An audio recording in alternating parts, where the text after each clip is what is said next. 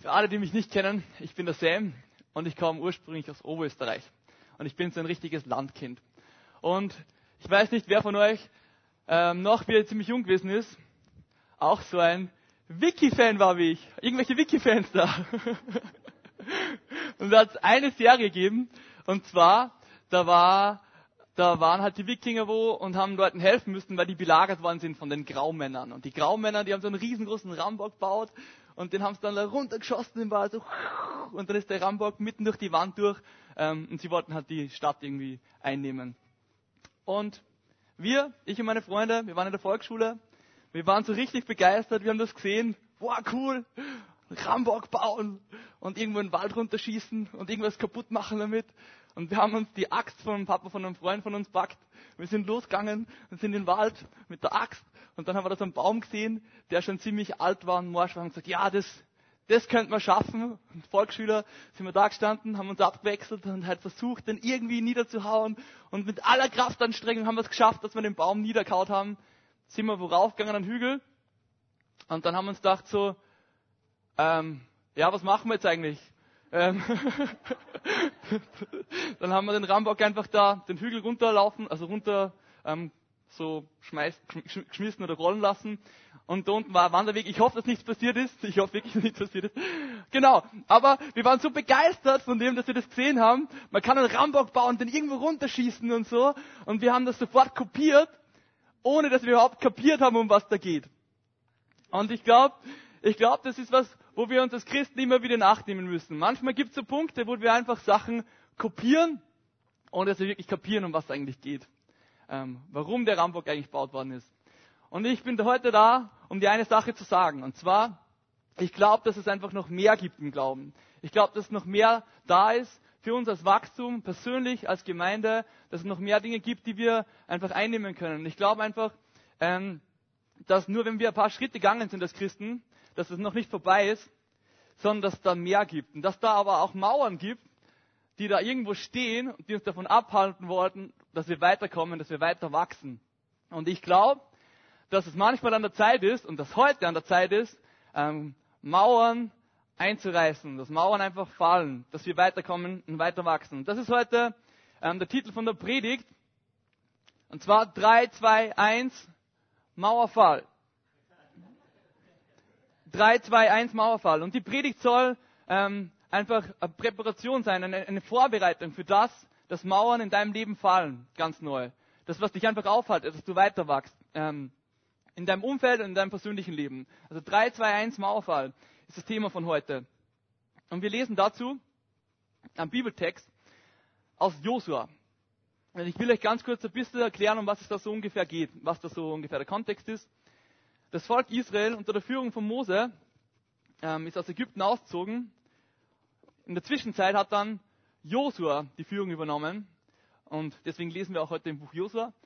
Und kurz vor dem Text, bei dem wir jetzt dann einsteigen, ist Folgendes passiert das Volk Israel hat den Jordan überquert, was das Symbol ist, dass sie in das neue Leben reingegangen sind. Sie sind einfach, sie haben dieses Passamal gefeiert, was einfach diese Freiheit darstellt, aus Ägypten rausgegangen zu sein. Sie haben ähm, Beschneidung durchgeführt, was einfach so ein Symbol ist für, für Reinigung und für ähm, einfach ähm, so für Gott irgendwie separieren oder für Gott irgendwie widmen.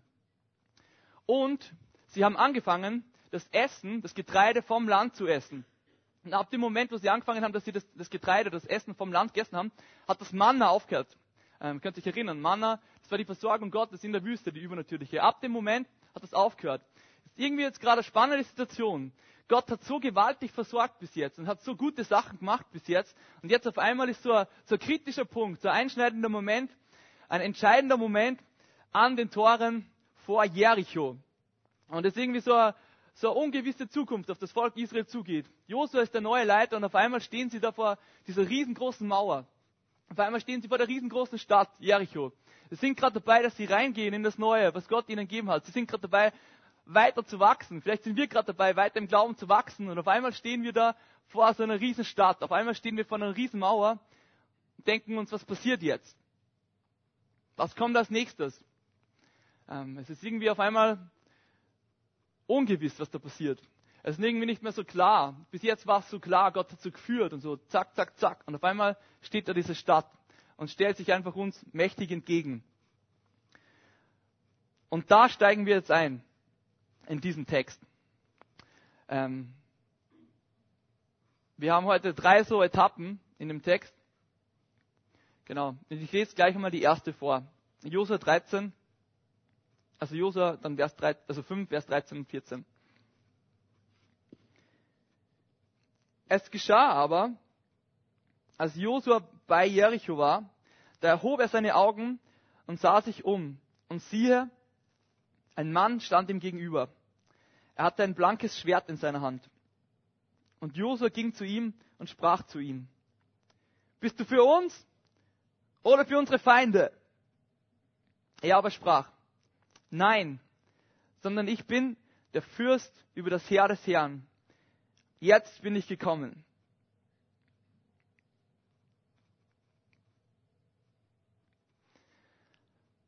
Stellt euch das ganz praktisch vor. Josua, dieser junge Leiter, vielleicht war er war nicht mehr so jung, aber als Leiter war er relativ jung, ähm, hat dieses Volk einfach die Führung von dem Volk übernommen. Und das ist jetzt so die erste große Herausforderung. Bis jetzt war es relativ, es waren auch schon richtig krasse Wunder Gottes, ähm, aber trotzdem, es war nur nichts vergleichbar bis jetzt mit dieser fetten Mauer und dieser Stadt Jericho, die vor ihm steht. Das ist was ganz was Neues auf einmal dieser, das Neuland und Herausforderung, die er so noch nicht kennt. Und er, er wird sich so denken, bin ich überhaupt genug als dieser Nachfolger von diesem großen Mose? Bin ich überhaupt genug, um wirklich jetzt das Volk Israel weiterzuführen? Und, und er denkt so nach und ähm, vielleicht macht er sich voll in Stress und macht sich Sorgen. Und dann heißt es dann im Bibeltext, als Josef bei Jericho war, äh, wenn man das Wort wörtlich nimmt, hm, heißt das sogar ziemlich, dass er richtig nah bei Jericho war. Also das Volk lagert so herum und er ist einfach alleine drauf losgegangen und er denkt so nach und er geht so richtig nah an die Mauer. Und ich stelle mir das so vor, wie er da einfach ähm, so zur Mauer hingeht und so überlegt und denken beginnt, strategisch. Wie können wir das schaffen? Ähm, wie können wir das machen? Gibt es vielleicht irgendwo, vielleicht gibt es irgendwo eine Stelle, wo die Mauer niedriger ist, wo wir rauf können oder so. Und er schaut einfach so und überlegt so, was können wir, was können wir machen, dass wir über die krasse Mauer da drüber kommen? Oder wie können wir die Stadt einnehmen? Wir haben, wir haben überhaupt kein Equipment. Wir haben, wir, wir sind durch die Wüste gezogen. Wir haben ein paar Schwerter und das war's einfach. Ähm, und ich habe keine Erfahrung. Ich habe noch nie so eine fette Stadt eingenommen. Wie können wir das machen? Und er denkt so nach und überlegt so, was er machen kann. Und plötzlich steht da ein Riesentyp mit einem Schwert. Stellt euch das mal vor, du bist alleine unterwegs, stehst da von der Stadt, ganz alleine, und auf einmal steht da so ein Typ mit einem Schwert. was was wäre deine Reaktion? Was war deine Reaktion? Ich, ich, also, ich finde Jose ehrlich gesagt auch ziemlich mutig. Er geht einfach auf ihn zu, als mutiger und starker Typ und sagt, hey, du da drüben, bist du auf unserer Seite oder bist du auf der Seite von den Feinden? Und das war, das war ja eine berechtigte Frage eigentlich, oder? Ich meine, was, was macht der Typ da draußen mit einem Schwert vor der Stadtmauer? Entweder ist es irgendein Typ vom eigenen Volk, der da irgendwas ausspioniert, oder es ist wirklich einer von, der, von den Feinden. Und jetzt kommt eine der coolsten Antworten. Also ich, ich, wie ihr vielleicht später merken werdet, ich liebe den Bibeltext wirklich. Und ich finde, da gibt es so coole Sachen zum Lernen. Der Mann sagt, nein, sondern ich bin der Fürst des Herrn. In einer anderen Übersetzung heißt, er sagt, weder noch, weder noch, ich bin der oberste Befehlshaber über das Heer des Herrn und jetzt bin ich da. Wer ist der Typ und was soll die Antwort? Also, wie können wir das verstehen? Ich versuche das mal jetzt ganz untheologisch und ganz einfach runterzubrechen, okay? Können wir das folgende Bild sehen. Der kleine Josh und sein Papa. Die zwei, die planen einen Trip nach Australien. Und die zwei sitzen so beisammen und die, die überlegen halt so.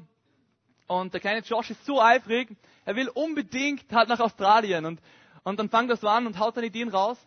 Ähm, und dann ähm, geht es halt darum, wie kommen wir überhaupt nach Australien? Und sagt, ja, ich würde super gern mit ähm, einem riesengroßen, aufblasbaren Einhorn fahren. Genau. Das wäre das wär richtig cool, wenn wir mit dem fahren könnten, weil das, alle meine Freunde haben auch so eins und das wäre echt schön. Und dann können wir alle drinnen sitzen und hätten wir gute Zeit und irgendwann würden wir schon in Australien ankommen und das wäre richtig, richtig schön. Und dann sagt der Papa, ja, okay. Und ähm, hast du auch irgendeinen Plan, wie wir das überleben sollen? Ja, wir können aber so Dreh- und Drinks mitnehmen und ein paar Backel Chips oder so und vielleicht packt die Mama ein paar Muffins und so kommen wir sicher nach Australien. Und dann sagt der George zum Papa, bist du dabei oder bist du nicht dabei? Und jetzt kommt's und der Papa sagt, weder noch. Du stellst die falsche Frage. Du stellst die falsche Frage. Um was es in dem Text geht, ist, dieser oberste Befehlshaber des Herrn versucht eine Sache ganz klar zu machen. Die Frage, bist du auf meiner Seite oder bist du auf der Seite von Feinden, ist die falsche Frage. Um das geht es nicht. Die Frage ist vielmehr, ist Josua auf der Seite des obersten Befehlshabers? Die Frage ist vielmehr, ist nicht so sehr, äh, ja, ist der Befehlshaber auf der Seite von Josua oder von den Feinden, sondern die, die Frage ist vielmehr, Befehlshaber sollte eigentlich die Frage stellen, Josua, bist du auf meiner Seite? Ich bin jetzt da. Ich kümmere mich jetzt um den Kampf da und ich frage dich jetzt, bist du auf meiner Seite? Es ist ein, das ist ein großer Unterschied. Es ist ein großer Unterschied, ob, ähm, also wer die ganze Planung von dem jetzt übernehmen soll. Wer da jetzt wirklich dahinter steckt. Ähm, machst du in deinem Leben Pläne und fragst Gott, ob er sie einfach segnet?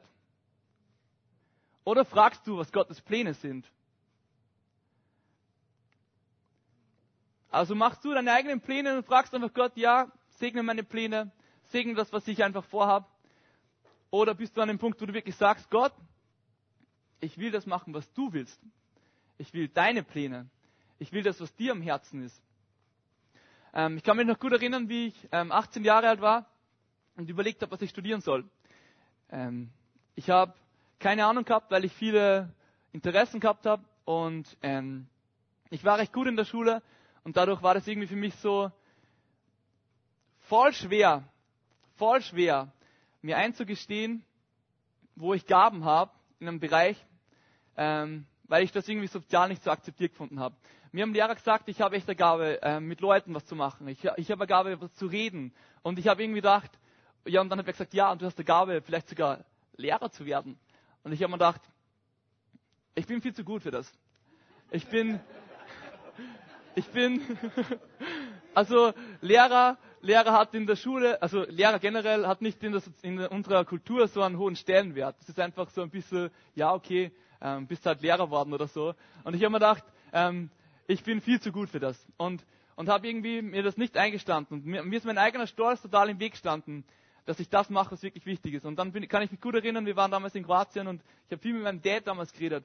Und, und ich habe einfach auf einmal so gemerkt, ich habe so mein, mein Leben aus der Distanz betrachtet und das auseinandergenommen und eine Sache gesehen.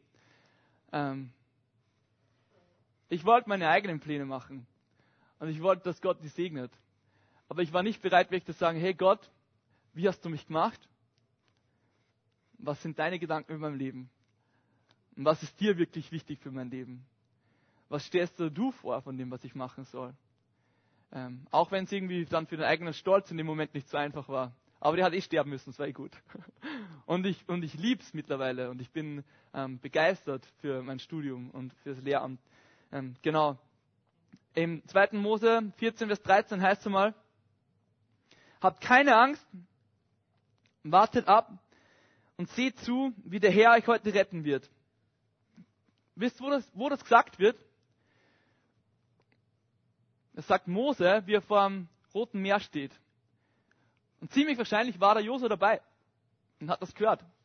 Wie Mose sagt, habt keine Angst. Dieser Kampf ist nicht unserer, der gehört Gott. Das ist Gottes Kampf. Seht zu, wie er uns jetzt retten wird wie er uns jetzt einen Weg machen wird, wie er uns jetzt irgendwie weiterbringen wird. Es ist sowas Wichtiges. ist diese große erste Frage, erster Punkt, den ich jetzt gerade gemacht habe, ähm, wenn wir den sehen können, wer ist der Captain? Also wer ist der Captain? Ich habe es mit drei betitelt, weil ich fange heute von hinten an. 3, 2, 1. Also dritter Punkt heute ist, wer ist der Captain? Und das ist die Frage, die ich dir heute stelle. Wer ist wirklich der Captain in deinem Leben? Wenn du ganz ehrlich bist, wenn du ganz tief reinschaust, wer ist der Captain? Bist du immer noch der kleine Josh, der super Pläne hat, wie man nach Australien kommt und denkt, das wäre so super? Oder bist du an dem Punkt, wo du echt dir eingestehen kannst und siehst, dass Gott so viel größer ist, als du dir denken kannst dass er Pläne hat? Und dass es an der Zeit wäre, dass du ihn fragst, was er für Pläne hat. Und dein Leben ihm hingibst und wirklich seine Pläne suchst und nicht deine eigenen Pläne gehst und dann einfach seinen Segen dazu haben willst oder so. Also wer ist dein Captain? Gehen wir zum zweiten Text. Also da ist diese krasse Begegnung gewesen. Josef begegnet diesem Mann. Auf welcher Seite bist du? Er sagt, weder noch. Ich bin jetzt da. Ich bin der oberste Heerführer. Ich bin da und kümmere mich um den Kampf jetzt. Bist du bei mir dabei? Dann geht's weiter. Josua 5, dann Verse 14 bis 15. So als Antwort auf das. Da fiel Josua auf sein Gesicht, auf sein Angesicht zur Erde und betete an und sprach zu ihm. Was redet mein Herr zu seinem Knecht? Und der Fürst über das Herr des Herrn sprach zu Josua. Ziehe deine Schuhe aus von deinen Füßen, denn der Ort, auf dem du stehst, ist heilig. Und Josua tat es.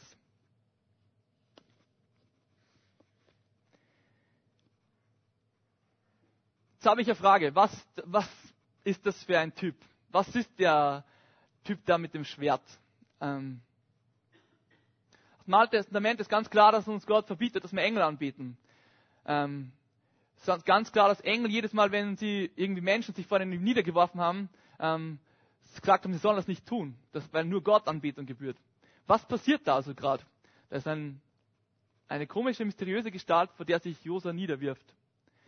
Ähm, Theologen, so der, der Grundkonsens unter Theologen ist, dass es eine, eine Theophanie ist oder eine Christophanie. Das ist ein Teil im Alten Testament, wo Jesus selber auftritt, wo er sich zeigt, wo er einem Menschen begegnet, wo er direkt zu einem Menschen spricht.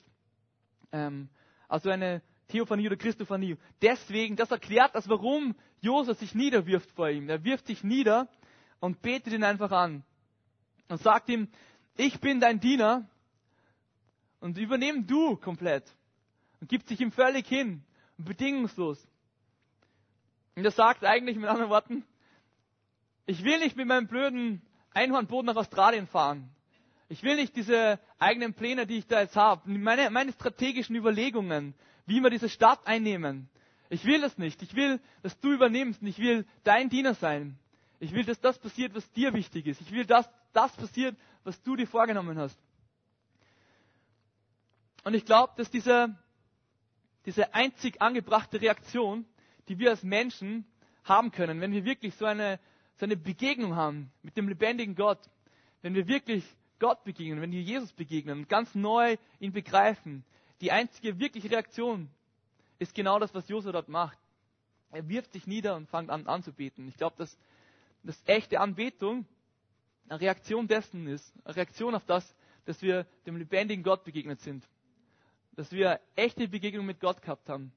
Und ähm, ich wünsche mir das für mein Leben noch viel mehr. Ich wünsche mir das ähm, wirklich zu verstehen, was das heißt. Gott zu begegnen und ihn aus ganzem Herzen anzubeten. Ich bin so ein Typ, ähm, bei mir drückt sich das irgendwie durch zwei Sachen vor allem aus. Zwar Begeisterung und Ehrfurcht. Das sind zwei so Sachen, ähm, die ich gerade ganz neu lerne, ähm, wenn ich Gott begegne. Begeisterung und Ehrfurcht. Ich bin manchmal so, dass ich daheim einfach ähm, wir haben einen so einen Raum, den liebe ich ziemlich. Da ist nichts anderes, außer irgendwie, dass wir Gott suchen oder so. Und da arbeitet mein Dad auch ganz viel und betet ganz viel dort. Und wenn ich dort bin und Lobpreismusik höre oder einfach anfange zu beten, dann habe ich so Momente, wo ich einfach anfange zum Hüpfen. Und ich denke so, ja, come on, Jesus, Du bist so gut. Und ich weiß einfach so, krass, ich verstehe gerade so, wie gewaltig du bist. Und ich verstehe gerade irgendwie so, wie arg das ist, dass du mich, kleinen Sam, verwenden willst, dass du mit mir gemeinsam arbeiten willst. Dass du willst, dass ich auf deiner Seite mitkämpfe, dass ich mit dabei bin bei dir. Und mich, mich flasht das immer so. Ich denke mir so, es ist sowas Begeisterndes. Ich denke, wenn wir wirklich Gott begegnen, dann lasst uns das nicht einfach so. Wisst ihr, was ich meine? Sondern dann, dann macht das was mit uns. Dann, dann kommt irgendwie neue Begeisterung für Gott. Dann ist es nicht mehr im Kopf, sondern ist es im Herzen, überall halt irgendwie. Es durchdringt uns komplett. Das ist das, wie das bei mir sich ausdrückt, wenn ich wirklich Gott begegne. Und was für mich auch voll Teil von Anbetung ist. Und das andere ist, ähm, irgendwie so, wie es in deinem Lied auch vorher geheißen hat, ähm, wirkliche Ehrfurcht zu haben. Dass ich nicht mehr springe und irgendwie begeistert bin, sondern dass ich echt nur mehr da sitze und mir denke, krass, ich, krass. Ich kann irgendwie gar nichts ganz sagen oder alles, was ich jetzt sagen würde, fühlt sich irgendwie so kindisch an einfach und so unkomplett, weil das, was Gott gerade macht oder wie er ist, so viel höher ist, so viel gewaltiger und so viel schöner irgendwie. Und ich gerade so begreife, wie, wie gewaltig ist Gott eigentlich? Wie groß ist er eigentlich? Wie groß sind seine Pläne? Wie, wie unglaublich liebevoll ist er? Und, und wie krass, wie beschämend ist das für mich auch zu sehen einfach, ähm, wie viel Gnade ich einfach kriege in meinem Leben und wie wenig ich davon verdiene. Und was ich dann einfach nur mehr machen kann, ist einfach ehrfürchtig vor Gott zu sein. So, so wie Josua. Einfach auf den Boden zu gehen und, und echt anzubeten. Und echt irgendwie zu sagen, ich bin dein Diener, Gott. Ich bin dir begegnet und ich verstehe gerade ein bisschen mehr von dir. Und ich will mich dir unterordnen. Und ich will, dass du die Kontrolle übernimmst. Ich will, dass du der Captain bist und dass du führst. Und ich ordne mir dir ganz unter. Und was er dann weitermacht ist, nachdem er sagt, ich bin ein Diener, ist eigentlich, was willst du mir sagen, Jesus? Ähm, was willst du mir wirklich sagen? Und er ist offen und voller Bereitschaft zu hören. Kennst du so Lebenslagen, wo man einfach wirklich von Gott hören muss? Und man denkt, Gott, jetzt wäre es wirklich an der Zeit, dass du redest. Wie ich den Text gelesen habe, habe ich mir so gedacht, wenn ich Josua wäre, da ist eine krasse große Stadt vor mir, Jericho, und ich habe keine Ahnung, wie ich die einnehmen soll. Und ich begegne gerade irgendwie Jesus. Jetzt wäre es halt an der Zeit, dass du mir sagst, was ich jetzt machen soll, oder? Jetzt wäre es halt cool, wenn du sagst, wie ich die Stadt einnehmen soll. Aber genau das passiert eben nicht da. Genau das passiert eben nicht da ähm, sondern er sagt ihm, zieh einfach deine Schuhe aus. Und Josa macht das und gibt seine Schuhe weg. Und am Anfang habe ich mir so gedacht, wie ich das gelesen habe, also der Typ, jetzt erst bist du auf meiner Seite und auf der anderen und sagt er weder noch. Und jetzt ich würde gern wissen, wie wir Jericho einnehmen eigentlich. Zieh deine Schuhe aus. Was, was soll das jetzt schon wieder? Und ähm, ich will euch kurz erklären, was das eigentlich heißt. Was die Schuhe ausziehen eigentlich heißt. Was das für Symbol ist, für krasses Symbol eigentlich. Ähm, Schuhe ausziehen heißt eigentlich, ich will nicht meine eigenen Wege mehr gehen. Ich will nicht mehr das, was, was mich irgendwie kümmert, das, was, was irgendwie ich so, so krass finde und das, meine ganzen Gedanken, meine ganzen Pläne, meine Strategien, irgendwie mein ganzes Ich, all das, was ich irgendwie selber bin, ich gebe das einfach ab vor Gott. Ich weiß, dass Gott jetzt gegenwärtig ist und ich weiß, dass er so heilig ist, dass er nichts irgendwie in seiner Gegenwart will, was nicht ganz, ähm, was irgendwie mit ihm zusammenpasst. Und, und ich bin nicht perfekt, ich bin irgendwie dreckig, ich bin ich sammle Staub an die ganze Zeit und, und färbe ab von meinem Umfeld. Und, und Gott sagt einfach zu Josua, zieh deine Schuhe aus. Gib deine eigenen Wege einfach weg. Gib sie einfach ab.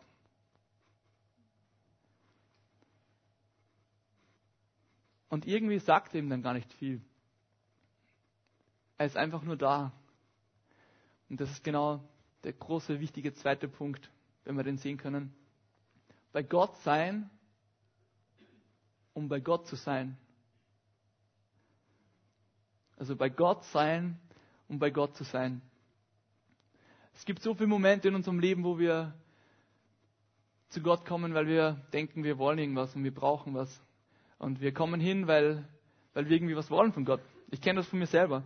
Und jedes Mal, wenn wir das machen eigentlich, machen wir nichts anderes, dass wir die Schuhe schön anziehen und wir kommen zu Gott und wir sagen uns zu Gott, ich komme jetzt zu dir, weil ich will jetzt von dir was hören. Ich will jetzt wissen, wie ich die Stadt Jericho einnehme. Oder Gott, ich komme jetzt zu dir, weil ich brauche jetzt neue Kraft und ich brauche jetzt ganz neue Frieden. Ähm, mir es gerade nicht so gut. Ich würde gerne, dass du mich ein bisschen aufbaust. Gott, ich brauche jetzt gerade Führung und Leitung. Gott, ich brauche gerade deine Liebe oder so. Und wisst ihr, was wir da machen? Jedes Mal, wenn wir die Schuhe anhaben, eigentlich, macht man nichts anderes als, Gott, ich brauche jetzt, ich brauche jetzt das und ich brauche jetzt das und ich brauche jetzt das und ich brauche das. Und wir drehen uns eigentlich um uns selbst die ganze Zeit. Wir kommen zu Gott, aber wir drehen uns immer um uns selber herum die ganze Zeit. Und wisst ihr, was der Effekt ist, von dem, wenn man sich im Kreis dreht, ganz lang? Irgendwann einmal sieht man nicht mehr gescheit. Und ist dann voll verwirrt und dann dreht sich alles irgendwie. Und bei mir dreht sich immer noch alles. Das passiert jedes Mal, wenn du zu Gott kommst und deine Schuhe nicht abgibst. Das passiert jedes Mal, wenn du in die Gemeinde kommst und Lobpreis da ist und du deine Schuhe nicht abgibst. Weil jedes Mal, wenn du deine Schuhe anhast, ähm, drehst du dich ja eigentlich im Kreis. Drehst du dich um das selber, was dich gerade irgendwie beschäftigt, was dich betrifft. Und Anbetung selber ist aber eigentlich, die Schuhe abzugeben von dem, was dich selber gerade beschäftigt. Deine Pläne, deine Sorgen, deine Ängste, alles, was in dir drinnen ist, dein, das, was du denkst, dein Ego jetzt gerade irgendwie braucht, das abzulegen und einfach wirklich auf Gott zu schauen.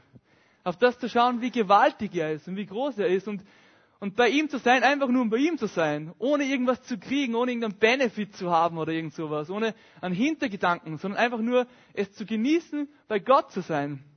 Weil er einfach das verdient, ihn anzubeten, weil er würdig ist, weil er einfach, weil er heilig ist und nicht aus irgendeinem Grund, weißt?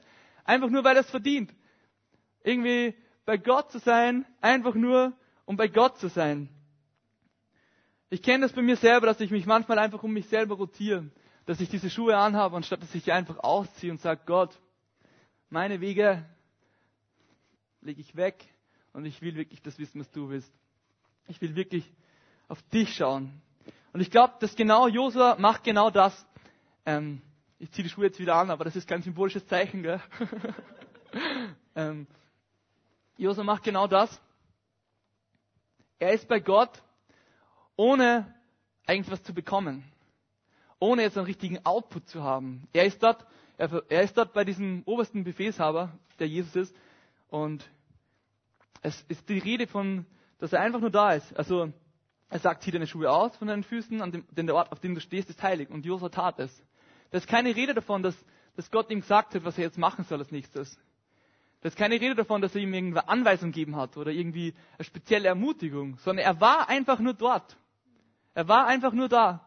Und wie oft in unserem Leben ähm, fällt uns das so schwer, einfach nur bei Gott zu sein und bei Gott zu sein. Und ich glaube aber, dass das der Schlüssel ist, bei Gott zu sein und bei Gott zu sein, weil dort kommt alles her, was du wirklich brauchst. Und dort kommt dann, da wird dein ganzes Herz ausgerichtet und dort kriegst du nur irgendwie dieses, diesen wirklichen Blick auf Dinge, wie er wirklich sein soll. Du kannst die Sache in Relation stellen, weil du einfach siehst, wie groß Gott ist und du einfach nur auf Gott schaust. Und indem du auf Gott schaust, verändert sich alles rundherum. Das ist so wichtig, bei Gott zu sein und bei Gott zu sein. Einfach nur deswegen. Deine Schuhe einfach auszuziehen, wie Josua, und wegzulegen. Einfach nur bei Gott zu sein. Im 1. Petrus 5, 6 bis 7 heißt, so demütigt euch nun unter die gewaltige Hand Gottes, damit er euch erhöhe zu seiner Zeit. Alle eure Sorge werft auf ihn, denn er sorgt für euch. Das heißt eigentlich für mich in anderen Worten das. Demütigt euch unter die gewaltige Hand des Gottes. Zieh einfach deine Schuhe aus und und leg sie weg, echt, wenn du zu Gott kommst. Leg das weg, was du selber bist und dein, dein Ego und schau einfach auf ihn, demütig dich unter seine gewaltige Hand. Er erhöht dich zu seiner Zeit und er sorgt für dich. Er ist derjenige, der die Kämpfe kämpft. Er ist der Captain. Er ist der oberste Befehlshaber. Wir dürfen bei ihm mitmachen, aber es ist nicht, es ist nicht unser Business, es ist nicht unser Kampf, es ist nicht unsere Strategie oder irgend sowas. Also drei, wer ist dein Captain? Bist du mit deinem Einhornschlauchboot unterwegs oder willst du echt jetzt Gott dran lassen? Und das zwei, bei Gott sein und bei Gott zu sein. Aus keinem anderen Grund. Anstatt dich im Kreis zu drehen und einfach nur schwindlig zu werden, ähm, zieh deine Schuhe aus, schau einfach nur auf ihn. Eins. Ich lese den Text vor. Jericho aber war verschlossen und verriegelt vor den Kindern Israels, sodass niemand heraus oder hineingehen konnte.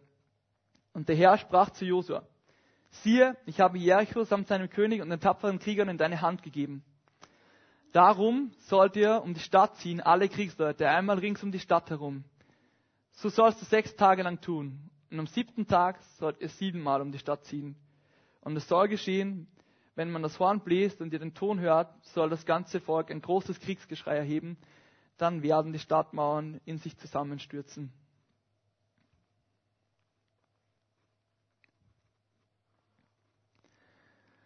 Alles klar.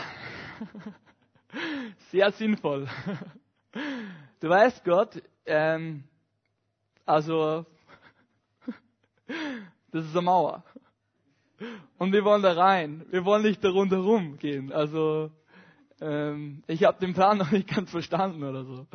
Ähm, du hast verstanden, dass wir die Stadt einnehmen wollen, oder? und nicht einfach nur so Blasmusikkapellen und Konzert machen rundherum, sondern wir wollen wirklich da rein. Das wären vielleicht unsere Gedanken manchmal, aber nicht zu Josua. Josua reagiert da sofort drauf. Und er holt die Priester, die werden vorgeschickt, ähm, die gehen als erstes und die Leute mit einer Posaune. Und er sagt allen Leuten von dem Plan. Und die ziehen das durch und die machen das einfach beinhart. Die machen das einfach wirklich. Ich glaube nämlich, die machen das aus einem Grund. Und zwar, Glaube setzt uns in Bewegung. Also Glaube in unserem Leben setzt uns wirklich in Bewegung. Und ich denke mir so, woher kommt dieser Glaube von Josef einmal? Woher kommt diese Gewissheit, dass er das einfach durchzieht? Ich meine, das ist ja komplett hirnrissig. Einfach um eine Stadtmauer herumzugehen und zu erwarten, dass die umfällt oder so. Woher kommt diese Gewissheit, die er hat? Und ich glaube, dass der Schlüssel in dem ist, was ich vorher gesagt habe. Äh, bei Gott sein und bei Gott zu sein. Ich glaube, dass er so eine Gewissheit gehabt hat von der persönlichen Präsenz von Gott und dass daraus kraftvolle Versorgung kommt. Und das war ihm genug. Er hat keine Anweisung gekriegt vorher noch. Ähm, später dann, da erst in dem Text. Aber vorher hat er keine Anweisung gekriegt. Er hat so ein, so ein Bewusstsein gehabt für die persönliche Präsenz Gottes in seinem Leben, dass, dass da mit dem kraftvolle Versorgung einherkommt, dass er das einfach durchzogen hat. Dass er einfach den Schritt gegangen ist. Dass er im Glauben drauf losgegangen ist. Ich will dir heute sagen, das ist der erste Punkt heute. Geh im Glauben deine Runden. Erster Punkt, wenn man sehen können. Geh im Glauben deine Runden. Also geh im Glauben deine Runden. Geh im Vertrauen drauf los, auch wenn es irgendwie manchmal so wirkt, dass wäre es irgendwie sinnlos oder so. Weil ich glaube, in dem Moment, wo wir anfangen, unsere Runden zu gehen und im Vertrauen einfach drauf loszugehen und zu wissen, dass nicht wir das sind, die unsere Kämpfe kämpfen, sondern dass er derjenige ist, der unsere Kämpfe kämpft. Dass nicht wir diejenigen sind, die irgendwie darum sich kümmern müssen, dass die Mauer umfällt oder so, sondern dass er derjenige ist. Und wir nicht aufgeben, weil wir wissen, dass der Kampf Gottes Kampf ist. Und wir einfach deswegen sagen, ich höre nicht auf, dass ich meine Runden gehe. Ich höre nicht auf, dass ich meine Runden gehe im Kampf gegen Sünde zum Beispiel. Weil es gibt Freiheit. Es gibt wirklich Freiheit von jeder Sünde. Deswegen höre ich nicht auf, im Glauben und im Vertrauen meine Runden zu gehen im Kampf gegen Sünde. Ich höre nicht auf, dass ich meine Runden gehe im Kampf darum, dass meine Liebsten, meine Familie, meine Freunde einfach zu Jesus finden werden. Und dass es Errettung für sie gibt. Auch wenn es sinnlos ausschaut, oder? einfach im Kreis zu gehen. Ich schaue gerade voll blöd aus dabei. Aber ich gehe nicht auf, im Glauben meine Runden zu gehen. Und ich gebe nicht auf, im Glauben meine Runden zu gehen, wenn es vielleicht finanziell überhaupt nicht läuft und wenn es absolut unrealistisch ist, was gerade passiert. Aber ich bleibe einfach dran und sage, ich gehe weiter im Glauben meine Runden, weil ich weiß, dass es Gottes Kampf ist und dass er derjenige ist, der mich versorgt. Und ich gehe einfach weiter im Glauben meine Runden, im Vertrauen darauf, dass Gott noch mehr wirken will in meinem persönlichen Leben, in meinem Umfeld, dass er auch mehr von seinem Heiligen Geist mir schenken will. Ich bleibe einfach dran und ich gehe einfach weiter meine Runden. Ich weiß nicht, wie viele Runden ich jetzt schon gegangen bin, aber ich glaube schon ziemlich viel. Und ich gehe einfach immer weiter und gehe weiter und bleib dran und bleib dran, auch wenn es sinnlos ausschaut. Es schaut voll sinnlos aus. Aber ich habe Glauben und ich gebe nicht auf. Ich bin wie Josua. Ich habe einfach eine Gewissheit, dass die persönliche Präsenz Gottes mit mir ist und dass deswegen kraftvolle Versorgung mit dem herkommt. Und ich gehe die Runden und ich gehe die Runden und ich gehe die Runden und ich gehe die Runden wie Israel. ich gehe einfach am Anfang. Ich gehe meine sechs Tage hintereinander eine Runde und dann am letzten Tag die sieben Runden. Habt ihr euch das schon mal durchdacht? Sie gehen sechs Tage lang immer eine Runde und am letzten Tag gehen sie sieben Runden. Wann ist der Moment, wo du am ersten zum Aufhören anfängst? Also ich persönlich wahrscheinlich am letzten Tag, weil vorher gehst du jeden Tag eine Runde und denkst, ja, okay, das schaffen wir noch irgendwie. Und am letzten Tag sieben Runden auf einmal. Da wirst du denken, krass, jetzt ist schon ziemlich zart gerade irgendwie. Also ich gehe da im Kreis meine Runden, die stehen oben auf der Mauer, denken sich, was sind das für Spackos da unten, die im Kreis gehen. Und, und ich gehe einfach trotzdem weiter. Und ich glaube, dass genau voll oft so ähnlich ist. Ich glaube, dass wir oft kurz vorm, vorm, irgendwie vom Ziel am meisten angegriffen sind und am meisten denken, irgendwie, das wird irgendwie nichts mehr. Und ich habe irgendwie den Glauben verloren und ich bin mir nicht sicher, ob das noch was wird oder so. Und das ist einfach der Feind. Ich glaube, dass wir genau dann weitergehen müssen. Weiter glauben und weitergehen. Weitergehen, dass einfach Gott diese Mauer niederreißen wird. Dass er sie einreißen wird, dass er mit uns ist, dass er mich wirklich verändern kann, dass er mich durchbringt, dass er große Sachen wirkt und was macht. Ich habe ein Bild für euch mitgebracht. In dem Moment, das nächste Bild, das ist von meinem Dad. In dem Moment, wo auf einmal was passiert, schaut das manchmal anders aus, wie wir uns das denken. Vielleicht reißt Gott die Mauer nicht nieder, sondern er hebt sie einfach hoch und lässt uns unten durchgehen. Es kann sein. Wir dürfen in dem Moment, wo dann Gott wirklich wirkt, nicht überrascht sein, wenn er es anders macht, wie wir uns das erwartet hätten. Aber wir sollen trotzdem im Glauben dranbleiben. Wir sollen trotzdem im Glauben unsere Runden gehen und nicht aufgeben, sondern irgendwie vorwärts gehen. Ähm, vertrauen, wirklich vertrauen auf das, dass Gott alles unter Kontrolle hat.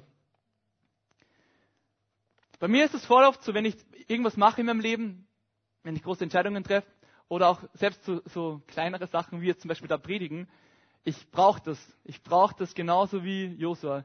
Ich brauche das, diese Gewissheit, dass die persönliche Präsenz Gottes mit mir ist und dass deswegen kraftvolle Versorgung mit dem einherkommt. Ähm, ohne das bin ich ziemlich, ähm, stehe ziemlich an. Ich habe so Phasen, es, kennt ihr vielleicht auch, wo man einfach festhängt, wo man sich vorkommt, es, es geht irgendwie nichts weiter, ich, ich stecke irgendwie fest. Ähm, ich habe mich verfahren, ich bin gerade voll kompliziert in meinem Kopf und ich weiß nicht mehr, wo es gerade hingeht. Ähm, ich nehme mir dann Auszeit und ich gehe dann weg und sage, okay, was mir gerade fehlt, ist die Gewissheit, dass die persönliche Präsenz Gottes mit, dir, mit mir ist und dass deswegen Versorgen kommt. Ich brauche keinen Masterplan. Ich brauche keine Step-für-Step-Anleitung. Ich brauche keine Strategie. Ich brauche gar nichts von dem ganzen Zeug, wie ich die Stadt einnehmen soll ich, oder für mein Leben jetzt gerade, für das, was vor mir ist. Was ich brauche, ist die Gewissheit, dass Gott mit mir ist.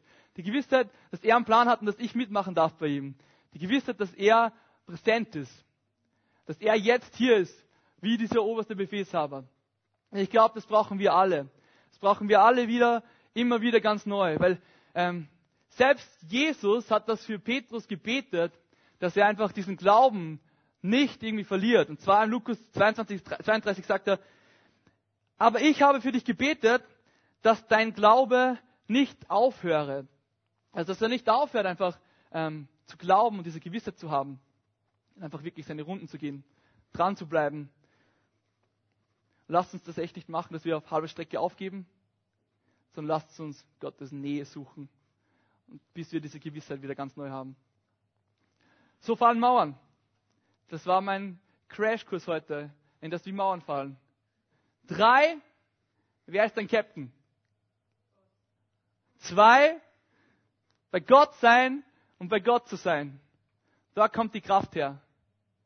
Und eins, geh im Glauben deine Runden. Bam! Mauerfall. Drei, wer ist dein Captain? Zwei, bei Gott zu sein und bei Gott zu sein. Eins, geh im Glauben deine Runden. Und so werden die Mauern einfach einfallen. Ich wünsche mir das so sehr für mein eigenes Leben. Ich wünsche mir das so sehr für euch, dass wir uns einfach ausstrecken nach mehr und dass wir einfach vorwärts gehen im Glauben als Gemeinde, dass wir nicht stehen bleiben und dass wir einen Hunger haben nach dem, was Gott einfach noch machen will. Und vielleicht stehen wir alle gemeinsam auf. Das Lobpreisteam kann rauskommen. Und ich bete noch mit uns zum Abschluss.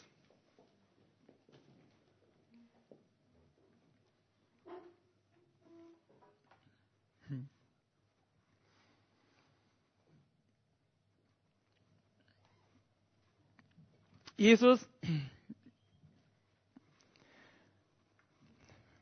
wir wollen echt nicht unser eigenes Leben leben. Wir wollen echt nicht als Gemeinde und als Menschen uns irgendwie in einem, in einem Plan verlaufen, der eigentlich unser eigener ist, Jesus. Wir, wir beten, dass wir immer wieder neu an den Punkt kommen, jetzt gerade ganz speziell heute, wo wir wirklich das begreifen, dass deine Pläne höher sind als alles andere, Jesus. Ich will mein Leben dir komplett unterstellen, Jesus, so wie Josua das gemacht hat. Ich, ich bin dein Diener und mein Leben gehört dir. Ich bin nicht der, der Pläne macht sondern du bist der, der Pläne macht. Und ich bin, ich empfinde das Vorrecht, da mitmachen zu dürfen, Jesus. Ich bete euch, dass ich eine Gewissheit in meinem Herzen mehr und mehr noch habe, dass du alles bist, was ich brauche, dass in dir alles ist, was ich brauche, dass deine Gegenwart, die, deine Präsenz, das ist, was wir brauchen als Gemeinde. Und ich bete, dass wir dein Herz suchen, unabhängig davon, ähm, was dann dort passiert, Jesus. Ich will bei dir sein, um bei dir zu sein. Ich bete, dass wir als Gemeinde bei dir sein wollen, um bei dir zu sein. Einfach nur aus dem Grund. Und dort wirklich aufgefüllt zu werden in unserem Herzen, Jesus. Dort wirklich deine Präsenz zu spüren und dir wirklich zu begegnen und aus dem heraus wirklich anbeten beginnen. Jesus, ich bete, dass wir einfach eine Gemeinde sind, die wirklich viele Runden im Glauben geht, Jesus ähm, und dran bleibt und stark bleibt. Unabhängig von dem, was unsere Umstände sind und was wir sehen. Einfach Vertrauen auf dich und im Glauben auf dich, dass du Mauern zum Einfallen bringst. Und dass dir nichts unmöglich ist. Und dass du stark bist und mächtiger als irgendwas sonst. Ich will im Glauben meine Runden gehen, Jesus, solange bis die Mauern fallen. Und ich will ähm, echt Wirklich, mach uns zu Vorbildern für andere Leute, die einfach noch jung im Glauben sind, dass wir vorwärts gehen, Jesus. Mach die Älteren bei uns in der Gemeinde zu Vorbildern, dass sie einfach dranbleiben und einfach Siege sehen, von denen sie erzählen können und andere weiter ermutigen können, weiter Runden zu gehen im Glauben, Jesus. Und ich bete, dass du uns Jungen immer wieder neu begegnest, dass wir diese tiefe Gewissheit in unserem Herzen haben, dass du da bist, dass es dein Kampf ist, dass du es das Schlachtfeld übernommen hast, wie dieser oberste Befehlshaber dass wir einfach nur mitmachen müssen mit dir. Danke, Jesus, für das, dass du wirkst, dass du einfach mächtig bist und dass du unaufhaltsam bist, Jesus. Wir wollen dir echt folgen. Wir wollen in deinem Team dabei sein. Amen.